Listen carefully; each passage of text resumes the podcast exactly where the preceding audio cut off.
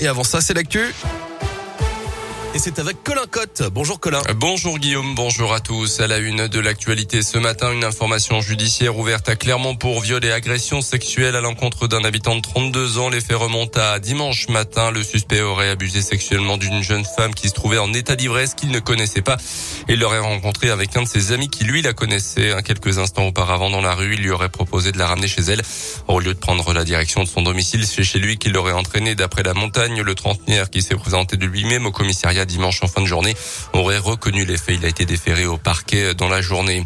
Un adolescent de 16 ans convoqué devant le juge des enfants après avoir semé le trouble au centre de l'enfance et de la famille à Chamalières le week-end dernier. Tout a commencé par une bagarre entre le jeune garçon et une autre pensionnaire du foyer. Le premier est soupçonné d'avoir menacé la seconde avec un couteau de cuisine et d'avoir commis des dégradations également dans l'établissement. Il a été interpellé par la police, laissé libre à l'issue de sa garde à vue. Il a été relogé dans un hôtel. Mais lundi, les policiers sont de nouveau intervenus après de nouvelles menaces supposée de sa part auprès de jeunes du foyer. Dans l'actu également, après les pizzas Buitoni, les chocolats Kinder, un nouveau rappel de produits contaminés en France. Cette fois, c'est du fromage qui concerné. Débris des coulommiers de la marque Grain d'Orge, notamment commercialisés dans plusieurs grandes surfaces, avec un risque de listériose selon les autorités sanitaires. Une infection bactériologique assez rare, mais particulièrement meurtrière une fois déclarée, puisqu'environ un quart des patients décèdent, le délai d'incubation pouvant aller jusqu'à huit semaines. La guerre en Ukraine et le président ukrainien Volodymyr Zelensky s'est exprimé pour la première fois hier après-midi devant le Conseil de sécurité des Nations Unies. Il appelait notamment à retirer à la Russie son droit de veto après la découverte récemment de plusieurs centaines de corps de civils ukrainiens tués et torturés dans la banlieue de Kiev suite au retrait de l'armée russe. Emmanuel Macron s'est entretenu avec lui dans la journée, lui promettant notamment des sanctions à venir de la part de l'UE concernant l'importation de charbon et de pétrole en provenance justement de Russie.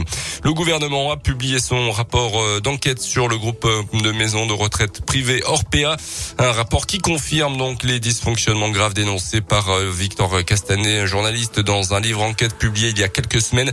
Nourriture insuffisante, documents financiers insincères et des établissements souvent suroccupés. Selon ce document, le groupe Orpea a dégagé un bénéfice de 20 millions d'euros sur les dotations versées par l'État. Près de 80 familles ont d'ores et déjà porté plainte. On termine avec les sports, avec du football, une première phase de quart de finale à la Ligue des Champions hier soir avec la victoire de Manchester City sur sa pelouse face à l'Atlético de Madrid. Succès à l'extérieur de Liverpool contre le Benfica Lisbonne. Ce soir au programme deux matchs Chelsea Real Madrid et Villarreal Bayern Munich. Et puis du cyclisme avec euh, hier après-midi la première victoire de la saison 2022 pour euh, l'Auvergnat Julien Alaphilippe, le double champion du monde, a remporté le sprint de la deuxième étape du Tour du Pays Basque. Au général, c'est le Slovène Primoz Roglic qui est en tête de la course. Et le retour de